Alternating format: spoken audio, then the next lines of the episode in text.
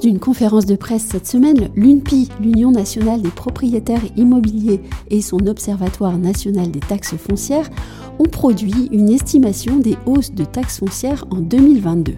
Une estimation qui confirme une forte hausse de la taxe dans de nombreuses villes en France.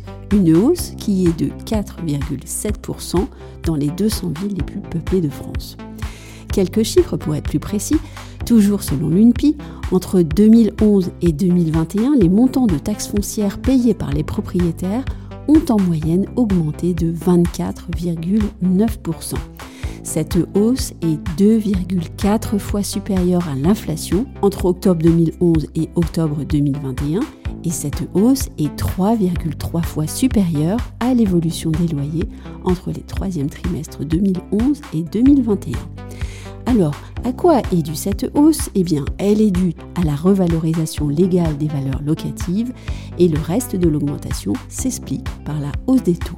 Je vous laisse découvrir sur le site des ondes de Limo plus d'informations et surtout les pourcentages de hausse dans un grand nombre de villes et je vous dis à très bientôt pour un nouvel épisode.